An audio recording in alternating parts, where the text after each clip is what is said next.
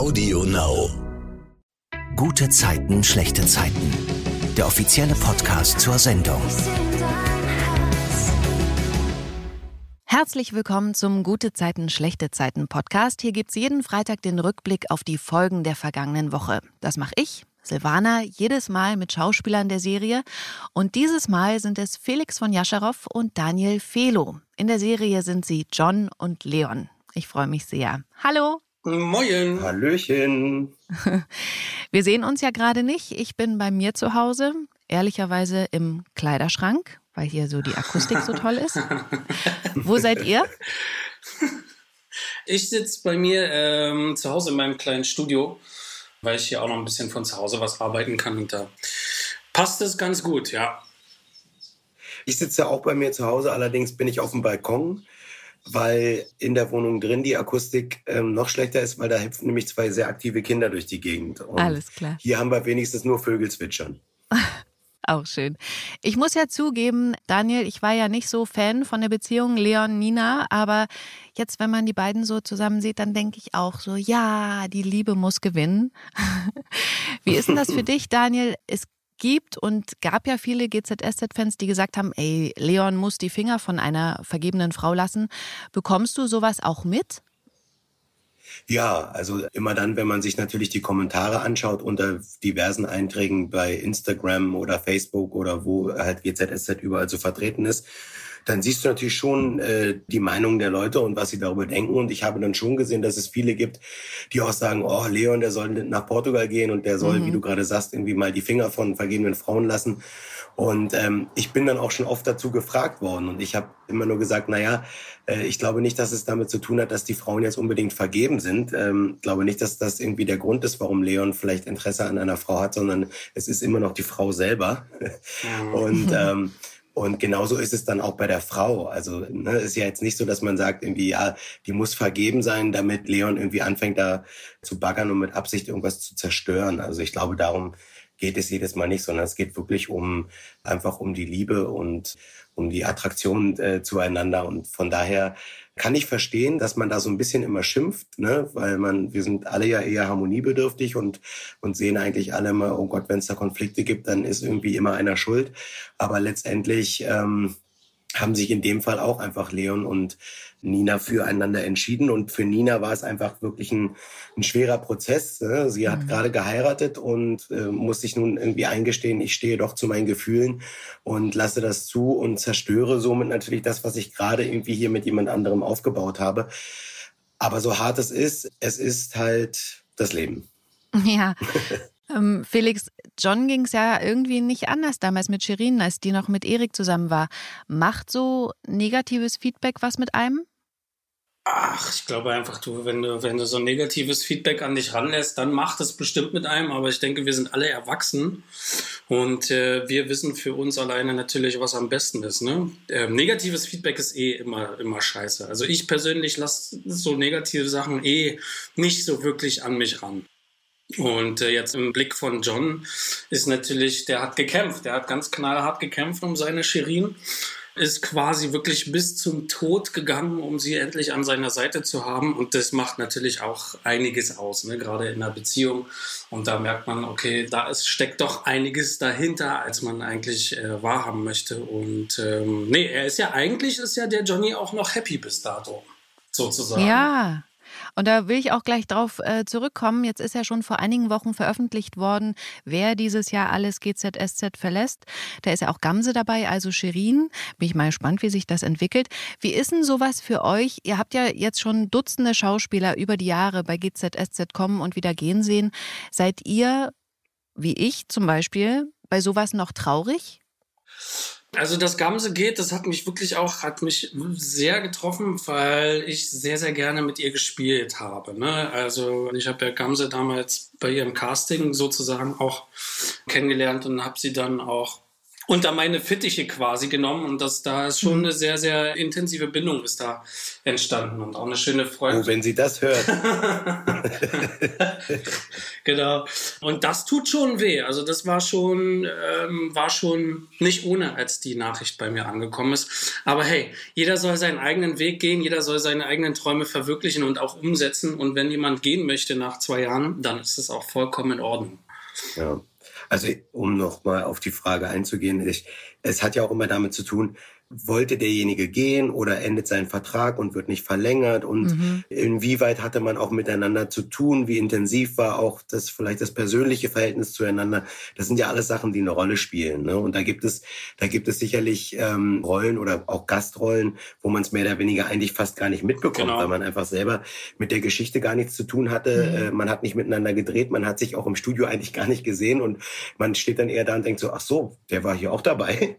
und ähm, und dann bei, in, natürlich in Fällen wie jetzt bei Gamse, ähm, oder auch bei Nils, die einen dann schon irgendwie ein paar Jahre begleitet haben und äh, auch in der Geschichte begleitet haben und so.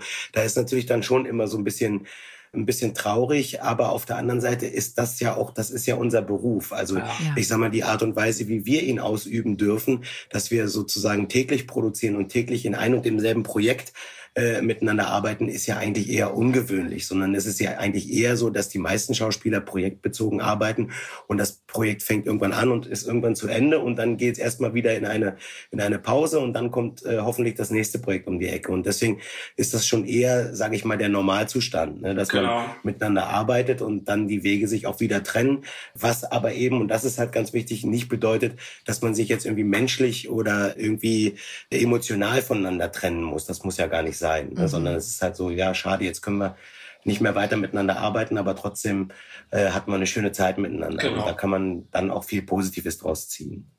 Voll schön. Gucken wir mal auf die GZSZ-Woche. Die ist ja erst Dienstag gestartet. Am Montag lief ja wegen des Pfingstfeiertags keine Folge. Und dann ging es gleich los mit dir, Daniel. Leon ist bei Nina im Gefängnis. Sein erster Besuch, zu dem es fast nicht gekommen wäre. Wie läuft das Treffen ab? Also es ist ja erstmal eine, äh, eine intensive Situation, auch wenn man jetzt denkt, naja, gut, man besucht halt jemanden und horcht mal irgendwie, wie es ihm geht.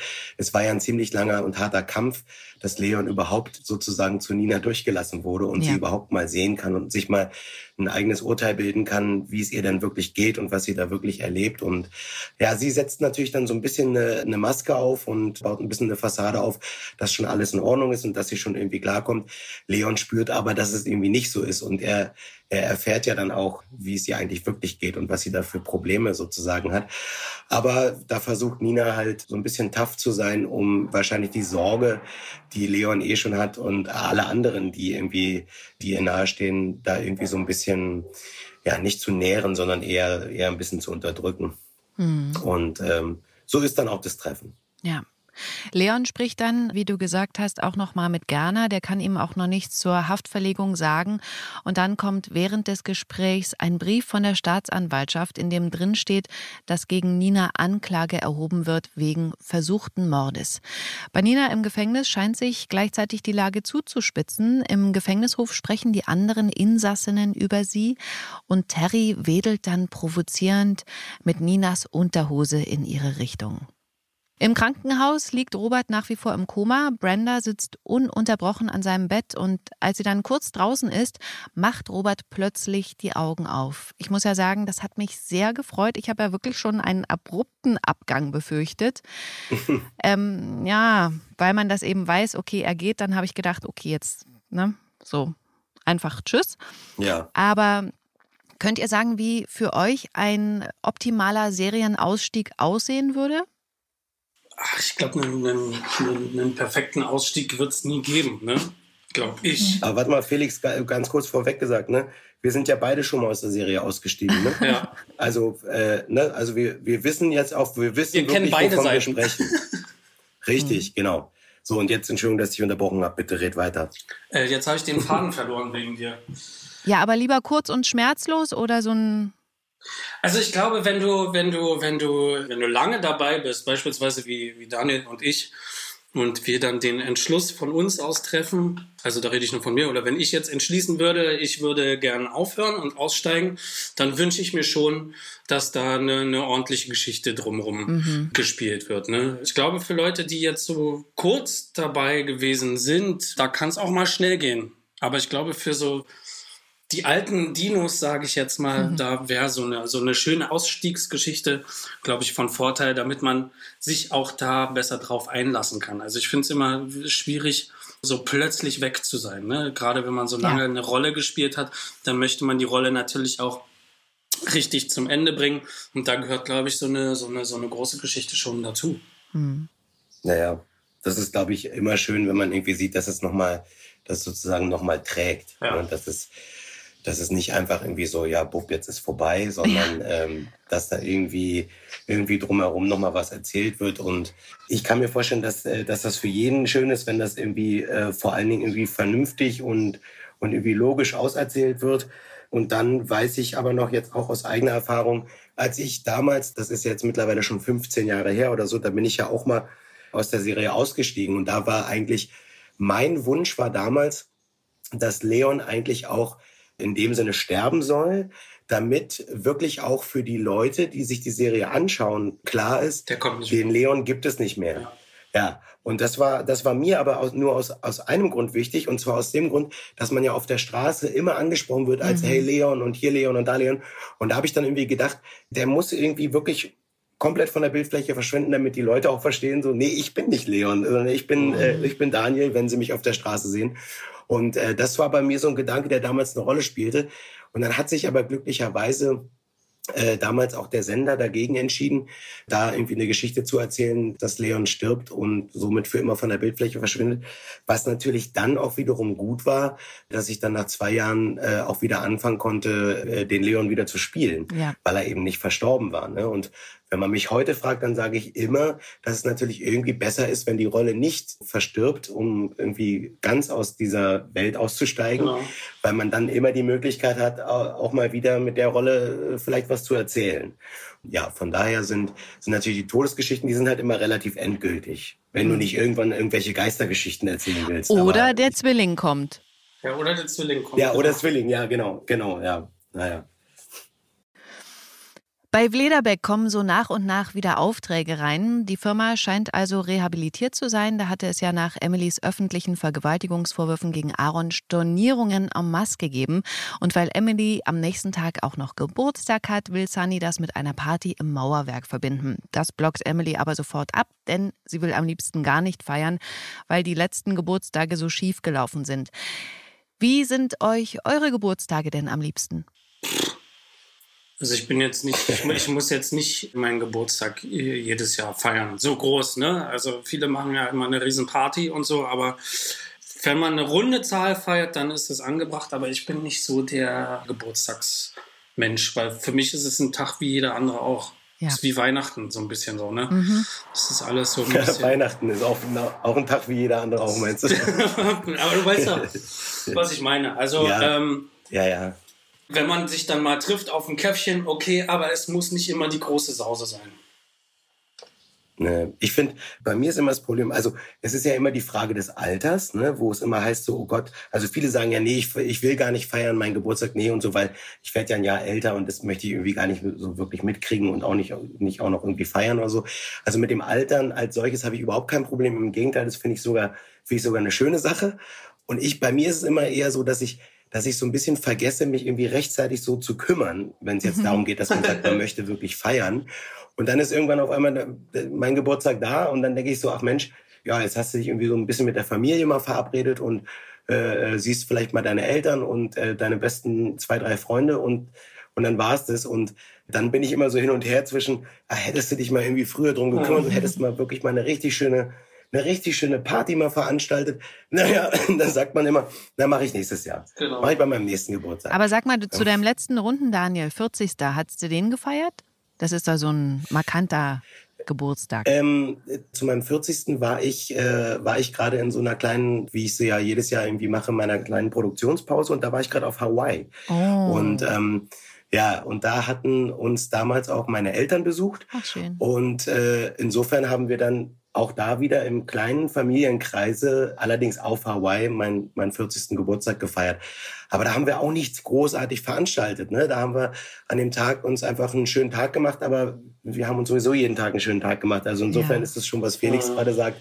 Wenn du versuchst, irgendwie jeden Tag in deinem Leben schön zu gestalten, dann musst du jetzt an deinem Geburtstag nicht irgendwie auch noch versuchen, auf Krampf genau. irgendwie etwas noch schöner zu gestalten, als es sowieso schon ist. Ja. Und ja. Hawaii ist ja in dem Sinne schon auch was sehr Besonderes. Ja, das ist eine schöne Welt. Mhm. Paul hat auf jeden Fall ein Haus gemietet zum Wellnessen mit Emily irgendwo im Wald, so eine Blockhütte, sage ich mal. Das findet sie auch super und fährt da mit ihm hin, aber das Haus entpuppt sich als Totalreinfall. Der Jacuzzi und die Sauna funktionieren nicht, das kann sie noch verkraften, aber dann beim Kuscheln auf dem Fell vorm Kamin wird Emily von irgendwas gestochen und dann fliegt auch noch die Sicherung raus. Na, die wird von Paul gestochen, oder? auch. Nein, am Bein. da piekst sie was. Sagen wir mal so. Mhm. Bei Nihat und Tuna ist immer noch das an Leila geliehene Geld ein Thema, das sie von ihr wiederhaben wollen. Tuna hat ja leider Leilas Nebenjob beim Telefonsex vermasselt. Bei Telefonsex spielt ja immer Stimme eine große Rolle. Ihr beide arbeitet ja auch als Synchronsprecher. War da mal was richtig Blödes dabei? Gibt es so Sachen, für die ihr angefragt wurdet, aber abgelehnt habt? Naja, bei, bei Felix muss ich jetzt dazu sagen, äh, das weiß keiner, aber Felix betreibt ja auch eine äh, Telefonsex-Hotline genau. mit seiner erotischen Stimme. Richtig. Ja. Mm. Hallo. Hallo.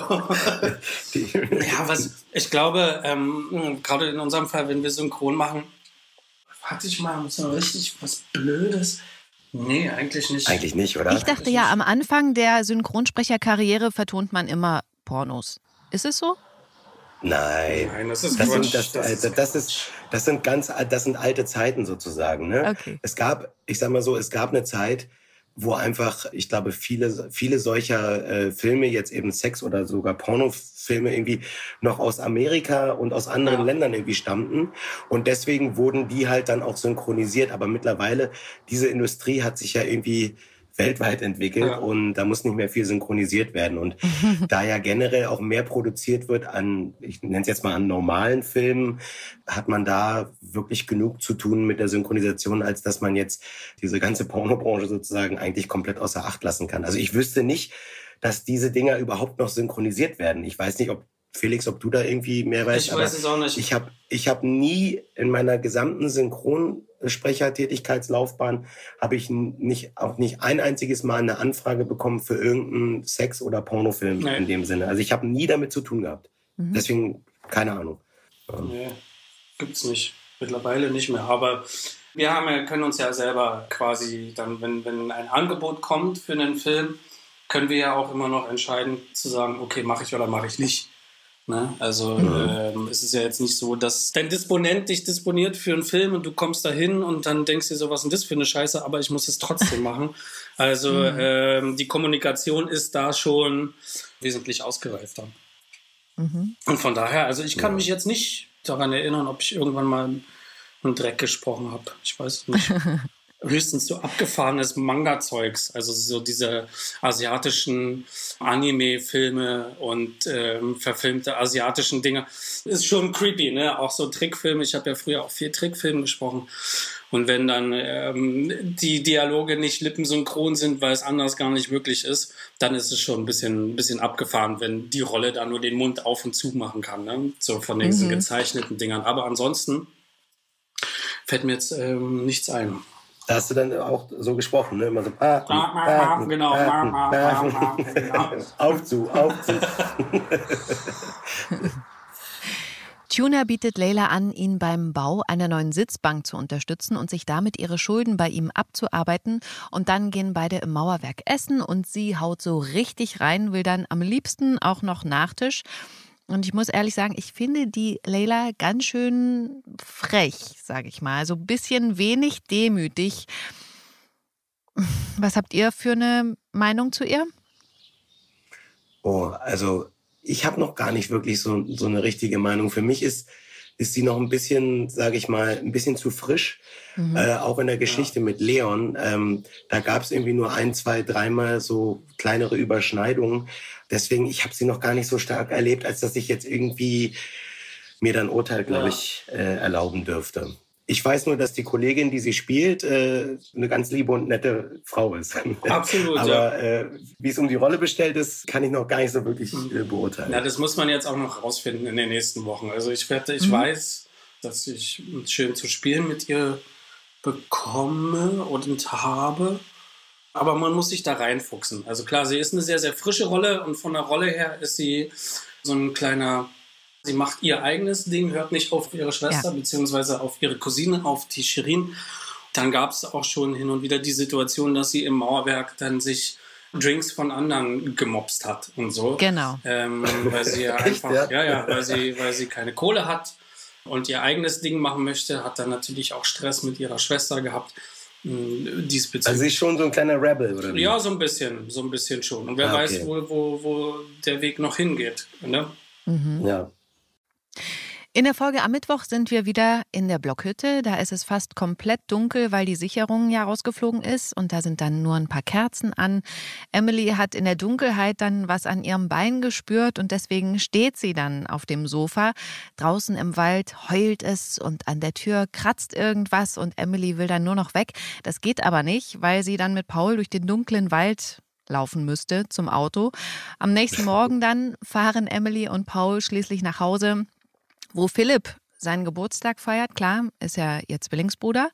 Emily erzählt dort von ihrer Horrornacht, aber Paul wertet das Ganze trotzdem als Erfolg, weil sie in der Zeit zumindest nicht an die ganze Sache mit Aaron gedacht hat. Nur ganz kurz, als du gerade so die Hütte so beschrieben hast, draußen heult und so weiter und so fort. Da habe ich mich gefragt, ob diese Hütte in Sibirien steht. ja. Also richtig, äh, richtig urig. Ja, ja. Nee, ist, äh, ist im Grunewald. Okay, alles klar. In Brandenburg gibt es auch schon Wölfe. Ah, okay, ja, stimmt. Stimmt. Mhm. Im Krankenhaus wird Robert der Beatmungsschlauch entfernt und er wird dann auch recht zügig von der Polizei zu dem Treppensturz befragt, kann sich allerdings an nichts erinnern. Und deswegen muss Nina im Gefängnis bleiben, weil er sie ja nicht entlasten kann oder will. Denn Brenda hat Robert nämlich gesagt, dass sie gesehen hat, dass Nina ihn die Treppe auf der Baustelle runtergeschubst hat und Nina eben deswegen im Gefängnis sitzt. Leon versucht es dann auch nochmal bei Robert Daniel, aber das klappt nicht. Warum? Ja, weil da genau dieser, dieser Konflikt eben zwischen allen sozusagen steht. Da haben wir einmal Brenda, die, ähm, ja. die natürlich einfach als die Tochter von ihm total verletzt ist und eigentlich sowohl der Nina als auch dem Leon wahrscheinlich nur noch irgendwie die Hölle ans Bein wünscht.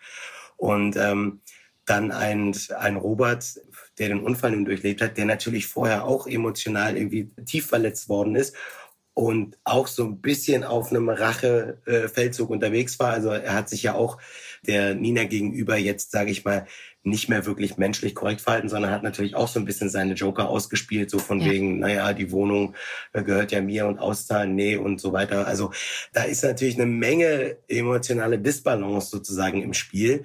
Und ähm, Leon, der nun versucht, irgendwie für Nina da irgendwie wieder das Beste rauszuholen, ihre Unschuld äh, zu beweisen und dass sie einfach ein ruhiges und äh, schönes Leben weiterleben kann, der ist natürlich darauf bedacht, irgendwie Robert äh, klarzumachen, du, sie hat dich irgendwie nicht runterschubsen wollen und sie mhm. hat, äh, also es ist ein Unfall gewesen. Und jetzt versucht irgendwie jeder so ein bisschen von seiner Seite aus da ans Ziel zu gelangen. Und ähm, ist eine schöne Sache, weil bietet natürlich eine Menge Stoff, wenn da von vier oder fünf verschiedenen Seiten mit den jeweiligen eigenen Befangenheiten sozusagen versucht wird, in irgendeine Richtung zu kommen. Also von ja. daher schönes Reibungspotenzial in dieser ganzen Sache. Mhm. Und währenddessen sieht man wieder auf dem Gefängnishof, wie eine Gruppe Frauen Nina bedrängt, angeführt von Terry. Die sagt ihr, es wird ihr keiner helfen und die Nacht wird lang werden. Tja. Bei Maren und Alexander in der Wohnung will Jonas feiern. Der hat nämlich sein Abitur bestanden. In Englisch hat er eine 2, was alle freut, scheint also sein bestes Fach gewesen zu sein. Was war in der Schule euer bestes Fach, Felix? Kunst, Musik. ah. Das war so, Kunst, ja. Musik war so mein Ding. Sport war auch in der ersten Klasse mein Ding. ja, ich, Chemie war ich auch, glaube ich, ganz gut, aber Ach. diese Kunstschiene, die habe ich schon von klein auf immer, mhm. immer sehr gut vollbracht. Ja. Und Daniel? Ja, ich versuche gerade jetzt, während Felix gerade spricht, versuche ich gerade krampfhaft mich wieder zurückzuerinnern. Ist ja nun doch ein Weilchen her. Und da mein ursprüngliches Lebensziel ja war, in die Medizin zu gehen und äh, Medizin zu studieren und Ach. dann als Arzt irgendwie tätig zu sein, habe ich mich natürlich zu Schulzeiten dann irgendwann so ein bisschen auf eher auf Biologie, äh, äh Chemie und solche Sachen oder habe mich dafür, sage ich mal, stärker interessiert. Mhm. Was aber nicht bedeutet, dass ich da jetzt unbedingt irgendwie am besten in der Schule drin war, sondern bei mir waren es auch eher die Fächer wie Sport und Kunst und dann auch Musik.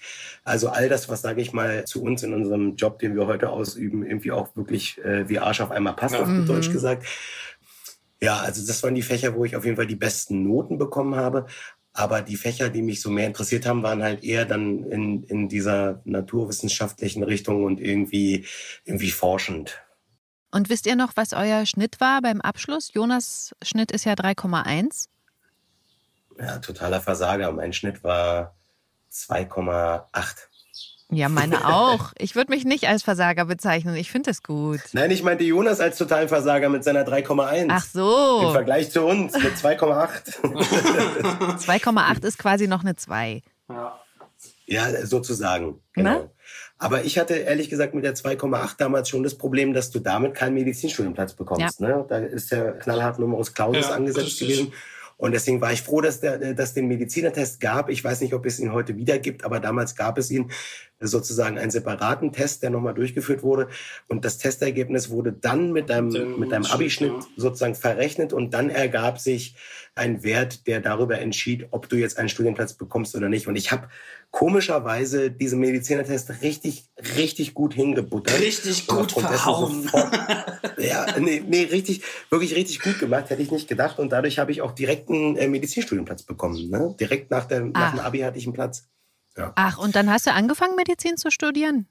Nee, habe ich nicht. Ich, ich so. dann war ja erstmal, dann war ja erstmal damals noch Bundeswehr bzw. Zivildienst. Ah. Mhm. Und ja, dann habe ich erstmal meine anderthalb Jahre äh, Zivildienst gemacht, also zwei Tage Bundeswehr und dann anderthalb Jahre Zivildienst und habe dann meine Immatrikulation verpasst nach dem Zivildienst. Mhm. Äh, und oh, ja, dann hat sich das so überschnitten. Dann kamen irgendwie äh, die Castings mit gute Zeiten und mhm. Naja, und so bin ich dann dort gelandet und habe halt diesen Weg eingeschlagen. Und das, der fühlt sich bis heute auch immer noch äh, richtig und gut an, aber ich merke auch, dass immer noch in mir dieses, äh, dieses Menschen helfen wollen und dieses mhm. den menschlichen Körper und alle Zusammenhänge und auch von mir aus die Seele und den Geist verstehen wollen. Und das ist alles immer noch in mir drin und das beschäftigt mich bis heute. Das ist so, ja.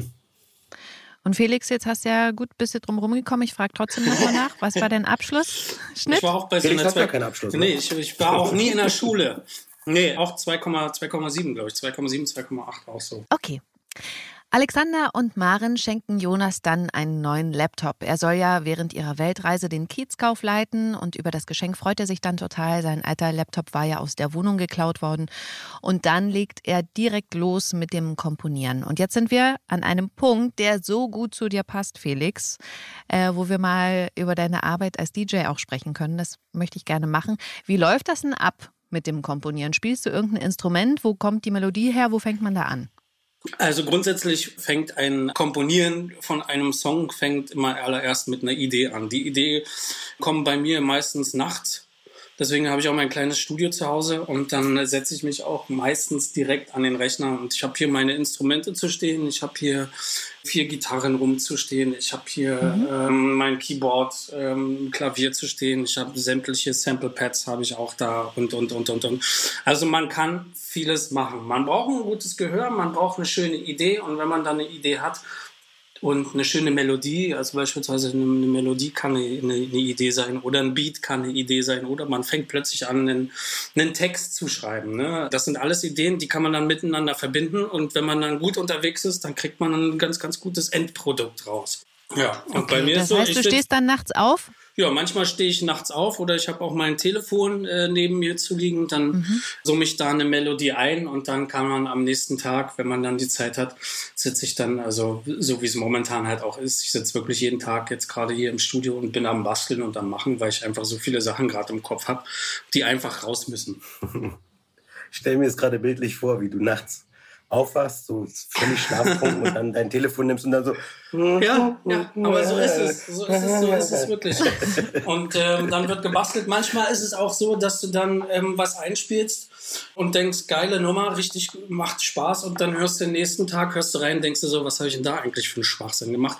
Das gibt es natürlich auch. Also es ist nicht alles Gold, was glänzt und alle Ideen, die man hat, sind auch ähm, dann für den Moment ganz passend. Aber wer weiß, was dabei rauskommt. Also da, da braucht man schon ein bisschen, ein bisschen Talent auch dafür.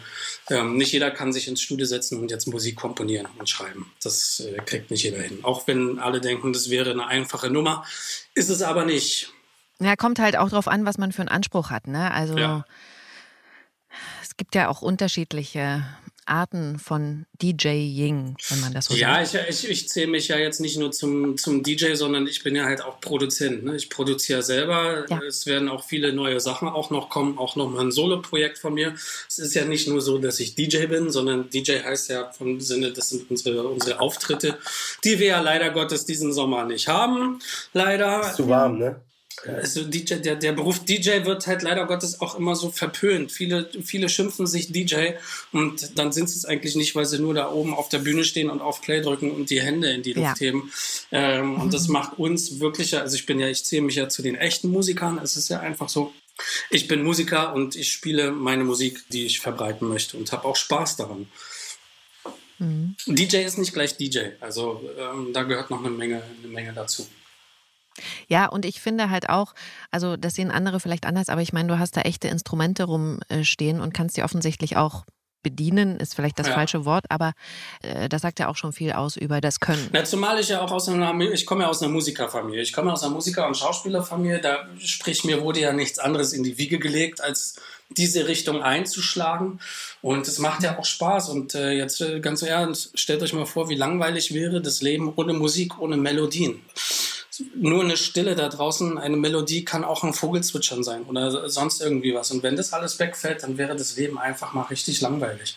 Und Musik hilft in sämtlichen Lebenslagen. Ob es glücklich ist, ob es traurig ist, Emotion, Musik ist Emotion und Leidenschaft. Guck mal, du siehst es ja auch, wenn du dir, nimm von mir aus eine Szene von GZSZ, eine besonders traurige oder eine besonders melancholische oder wie auch immer. Wenn du die jetzt einfach nur mit der Kamera aufnimmst und den Originalton, der sich da gerade in dem Raum oder irgendwie in der Umgebung befindet, dann ist das mhm. vielleicht schon irgendwie traurig. Aber wenn dann nochmal von einem Komponisten da irgendwie was, was runtergelegt wird, ja. was diese Stimmung total untermauert, dann kriegt es nochmal so ein wahnsinniges Gewicht. Ja. ja. Also deswegen, also klar, Musik ist was ganz Tolles, was ganz Fantastisches. Ja. Und heute ist es, weil du es auch gerade sagtest, mit der Bandgeschichte und Felix hat zumindest seine vier Gitarren da noch stehen als ich noch irgendwie sozusagen als Mucker unterwegs war und ich habe ja früher Schlagzeug gespielt und mhm. da war ich natürlich dann viel in Bands und wir haben dann unsere Sachen, die wir äh, äh geschrieben haben, die sind dann im Übungsraum eben entstanden, ne? dass man gejammt ja. hat miteinander und dass dann jeder irgendwie eine Idee hatte und dann hat man, ey, mal so, mal so und dann ging das so los und, und die Technik hat sich ja auch auf dem Sektor hat die sich ja wahnsinnig ja. weiterentwickelt und heutzutage kannst du eben mehr oder weniger irgendwo alleine im Wald in einer Hütte mit Paul und Emily zum Beispiel, kannst du dann da hocken. Und wenn du die ganze Technik da hast, dann kannst du ja wirklich alleine mehr oder weniger ein, ein Orchester spielen lassen. Die Möglichkeiten sind da heutzutage ja auch wieder der Wahnsinn. Oder Felix steht nachts auf, nimmt sein Handy raus und nimmt mal kurz eine Melodie auf. Ich meine, früher da hatten wir gar keine Handys und so, da ging das nicht. Da hättest du die, oh Gott, diese Melodie, da hättest du wahrscheinlich Noten aufschreiben müssen oder dich an dein Klavier setzen und kurz mal die Melodie spielen, dass du sie festhalten kannst auf dem Papier, um sie am nächsten Tag dann irgendwie weiter zu spinnen. Und von daher ist es schon echt Wahnsinn. Das muss man sich immer wieder bewusst machen, in, in, in was für einer Welt wir da mittlerweile Richtig. eigentlich leben. Ja? Richtig. Kommen wir mal wieder zu der Szene im Kiezkauf, wo Jonas ja sein neues Laptop ausgepackt hat und da direkt angefangen hat zu komponieren. Da bekommt Jonas dann einen Anruf von John. Was will der von ihm, Felix? Na, Jonas ist ja weltbekannt dafür, dass er dem John immer wieder gehörig auf den Sack geht. Mhm. Äh, Im Sinne von, äh, er möchte ja unbedingt im Mauerwerk auflegen und äh, möchte da seine Musik machen. Dann gab es damals, als es anfing, ja eine Riesendiskussion. Bist du denn gut genug oder sonst irgendwie was? Ja. Ne? Passt du denn überhaupt in den Club als DJ? Und da ja Johnny quasi für die, die Musikacts zuständig ist, hat er sich dazu entschieden, Jonas wirklich wieder mal noch eine Chance zu geben, um äh, da seine Musikkarriere voranzutreiben. Also bietet er ihm an, dass er als Resident fest im Mauerwerk spielen darf, möchte, kann, wie auch immer. Und Die Resident ist doch Einwohner, der zieht da ein oder was? Nein, Resident heißt als äh, der Haus-DJ, der immer da ist. Ah, jetzt haben wir das auch erklärt. Alles klar. Ja. Genau. Resident bedeutet, das ist der DJ vom Haus, also wie, wie der Chefkoch, nur derjenige, der für die Musik zuständig ist. So. Also Leon ist praktisch der Resident Cook. Sozusagen. Genau. Der Resident, Resident. Chef. Genau. Ja. Und das bedeutet, viermal die Woche soll er im Mauerwerk auflegen. Und damit sind wir dann am Donnerstag in der Folge bei Jonas Dilemma. Denn er hat das Angebot natürlich angenommen, weil er ja unbedingt DJ sein will. Wenn er aber den Kiezkauf leitet, so wie es vorgesehen ist, muss er früh 5 Uhr in den Großmarkt. Und da fragt ihn Merlin natürlich zurecht, wann er dann eigentlich künftig schlafen will. Und da merkt Jonas, er muss sich da entscheiden zwischen Leidenschaft und Pflicht. Wie wäre da eure Entscheidung in Bezug auf den Beruf? Ja, nicht mehr, nicht mehr schlafen ist doch ganz klar. Ja, also Leidenschaft. Entweder nicht mehr schlafen. genau, ja, Leidenschaft geht immer vor. Mhm. Finde ich. Also ähm, ich bin ja auch so. Aber ist, kein, ist keine leichte Entscheidung, oder? Felix, muss nee, man auch dazu sagen. Eine leichte Entscheidung auf gar keinen Fall, weil das sind ja, A sind es ja zwei Schuhe. Ich sage ja auch immer gerne, eine Schauspielerei ist mein rechter Schuh und die Musik ist mein linker Schuh. Mhm. Und die bringen mal in den Einklang. Ne? Von daher. Ja, Aber jetzt, denk, jetzt denkt vor allen Dingen mal an den Normalsterblichen, sage ich jetzt einfach mal du musst dein Leben ja irgendwie auch finanzieren. Und die Leidenschaft ist ja meistens etwas, womit man erstmal irgendwie wahrscheinlich kein Geld verdient oder kein Geld verdienen kann. Und deswegen ist die Entscheidung halt auch so schwierig, ja. weil man einerseits sagt, Mensch, das ist eigentlich das, was ich von Herzen gerne tun wollen würde. Aber auf der anderen Seite würde ich natürlich parallel auch gerne was zu essen und zu trinken haben und auch in der Wohnung wohnen können. Genau. Deswegen ist das wirklich eine schwierige mhm. Entscheidung. Also ich finde es immer, ich finde es natürlich immer ehrenwert, wenn man sagt, Leidenschaft geht vor, sehe ich genauso. Aber das ist auch echt äh, mit einer ganzen, mit einer ganzen Portion Mut und ja, wahrscheinlich auch Einschränkungen zu genießen. Mhm. Ja. Jonas sucht nach einer Lösung und spricht dann im Laden die Aushilfe Hans Werner an. Davon nimmt Jonas dann aber wieder Abstand, als er merkt, dass das doch nicht so gut passt, weil Hans Werner davon spricht, dass er gern Aluhüte verkaufen wollen würde, um sich vor unsichtbaren Gefahren zu schützen. Und dann ist da noch Paul. Der ist zwar erstmal nicht so überzeugt, als er dann aber im Kiezkauf mitbekommt, wie Maren und Alexander Jonas zur Rede stellen, weil sie von seinen DJ-Plänen erfahren haben, gibt sich Paul einen Ruck und verkündet, ja, er würde die Leitung im Kiezkauf übernehmen. Dann sitzt Toni bei Joe Gerner, der allerdings noch nicht von einem Termin zurück ist und bespricht deswegen mit Nihat die Lage um Nina. Und da entdeckt Toni auf dem Tisch den Antrag auf Haftverlegung für Nina wegen Terry an die sich Toni natürlich auch noch genau erinnern kann, denn sie hat ja Terry und ihren Freund mal hinter Gittern gebracht. Toni befürchtet jetzt, dass Terry ihre Mutter aus Rache umbringen will. Und weil sie so verzweifelt ist und das Erik leid tut, geht Erik nochmal zu der Baustelle, wo der Sturz passiert ist und schafft es, einige Bauarbeiter dazu zu bringen, für Geld für Nina auszusagen. Zumindest theoretisch klärt er das schon mal ab. Allerdings kommt das für Toni nicht in Frage und sie äh, wird deswegen auch wirklich richtig sauer. Daraufhin besucht Toni Robert am Krankenbett. Sie spricht mit ihm, fleht ihn an, für Nina auszusagen. Robert, du kennst sie doch. Das dachte ich jedenfalls. Ich kann verstehen, dass du wütend bist, dass, dass du verletzt bist, aber glaubst du wirklich, sie wollte, dass dir was passiert? Brenda hat es gesehen. Brenda stand unter Schock.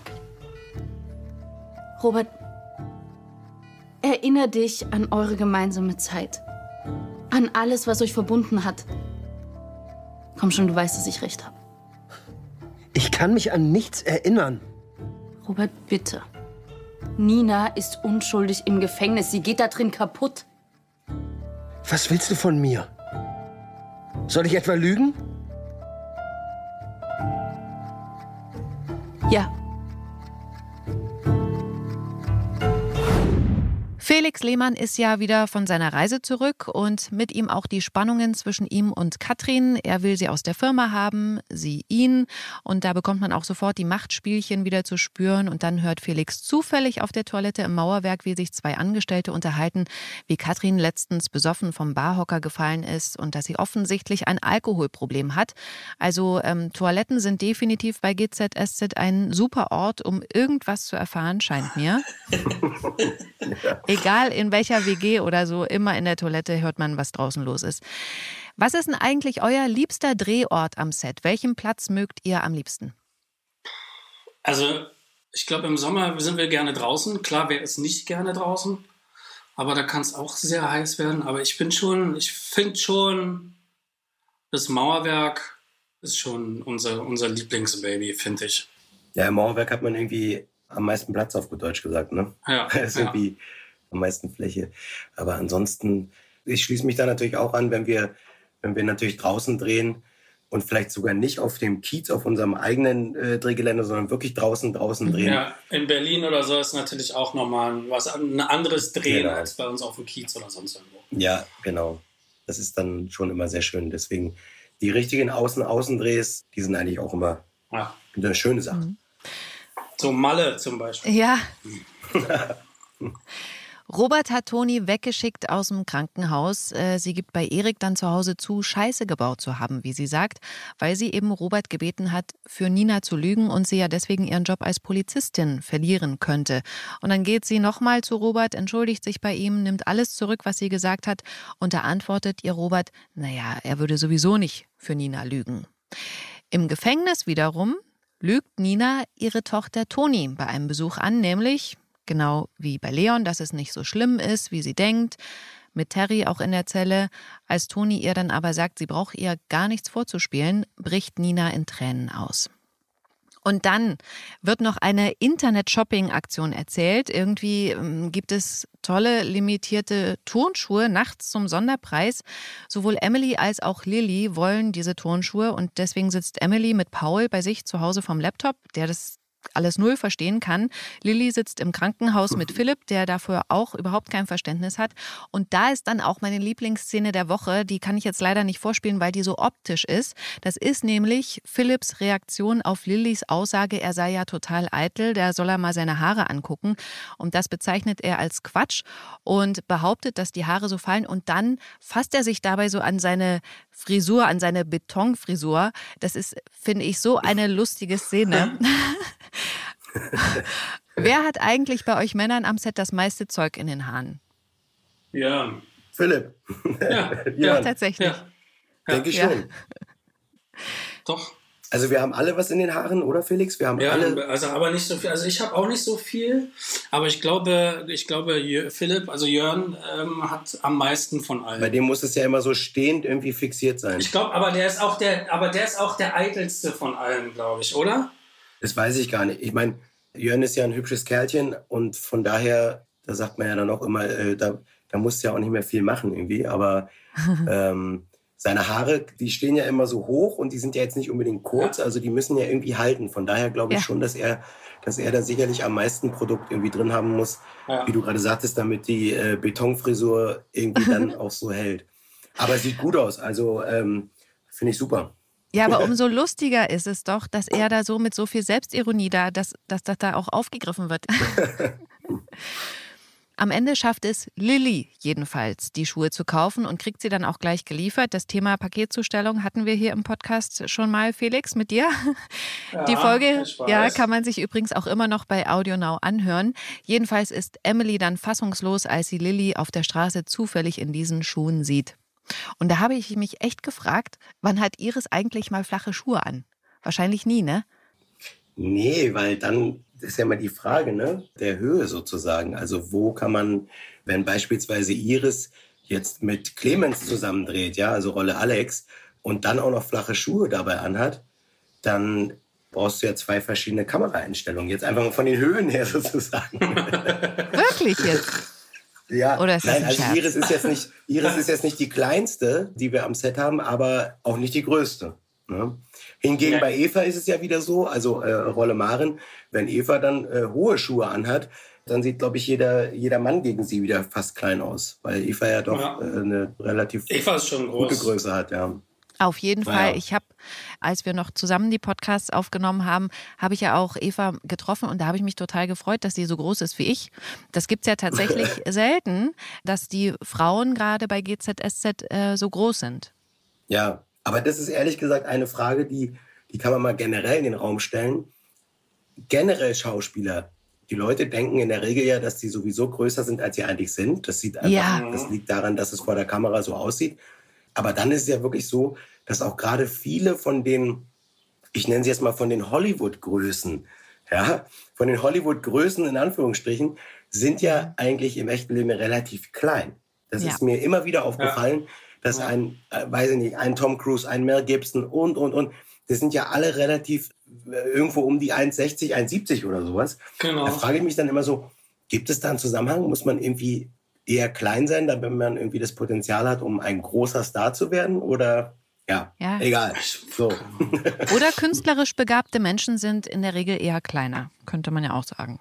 Ja, entweder das oder kleinere Menschen haben eher so den Biss, sich irgendwie durchzusetzen und sich irgendwie, irgendwie sozusagen nach oben zu arbeiten. Ja, jetzt mal größentechnisch gesprochen, nach oben zu arbeiten, ähm, als die, die sowieso schon irgendwie groß sind und schon irgendwie dastehen und sagen, oh, ist doch alles okay. Erstmal. Aber das Problem ist ja immer, wenn man einmal da in einer bestimmten Größe anfängt, dann muss man ja auch, wenn man Partner quasi zuordnet, werden ja auch bestimmte Menschen mit bestimmten Größen ausgeschlossen, weil sie quasi nicht in Frage kommen. Ne? Das ist äh, so ein bisschen so ein Ja, Kreislauf. absolut. Ja. Du, das Ja. erinnert mich direkt an, an eine kleine Anekdote eines Freundes von mir, der als Stuntman äh, gearbeitet hat. Und der wurde damals, das war eine Produktion, die auch hier in Babelsberg stattfand, wo Tom Cruise die Hauptrolle spielte. Und da wurden dann äh, Stuntleute sozusagen besetzt für diesen Film. Und da war ein Kriterium, dass du nicht irgendwie über 1,75 groß sein darfst oder sogar 1,70. Und der Grund war einfach der, dass Tom Cruise halt selber nicht größer ist als das. Und dass man eben nicht das Risiko eingehen will, dass, äh, dass man das irgendwie vor der Kamera sieht, dass Tom Cruise eigentlich relativ kleines Männchen ist. Ne? Ach, krass.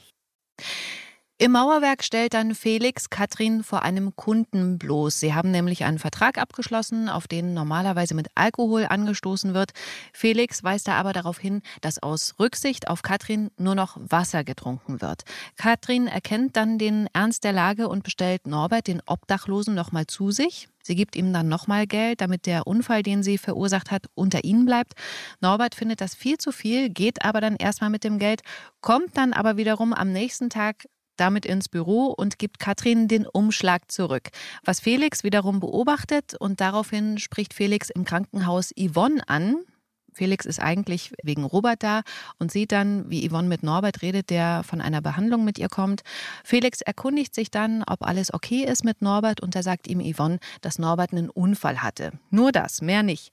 Aber Felix scheint da relativ schnell kombinieren zu können, dass das alles zusammenhängt. Zumindest sagt das sein Blick, interpretiere ich jetzt mal. Und das war's mit GZSZ für diese Woche. Montag geht's um 19.40 Uhr bei RTL weiter und alle Folgen sieben Tage vorab gibt's bei TV Now. Die nächste Podcast-Folge gibt's hier nächste Woche. Vielen Dank, Felix und Daniel, dass ihr dabei wart. Danke. Wir Hat danken dir. Danke, danke. Sehr Hat viel viel Spaß gemacht mal Spaß. wieder. Ja, finde ich auch. Danke, danke, ja. Auch mit dir, Felix. Ja, ja, Seit Jahren danke, immer danke. wieder gibt's noch nicht. Seit Jahren.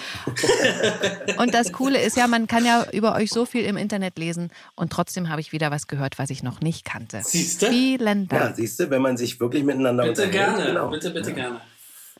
Also, bis zum nächsten Mal. Tschüss. Ciao. Tschüssi. Gute Zeiten, schlechte Zeiten. Der offizielle Podcast zur Sendung. Sie hörten einen RTL-Podcast.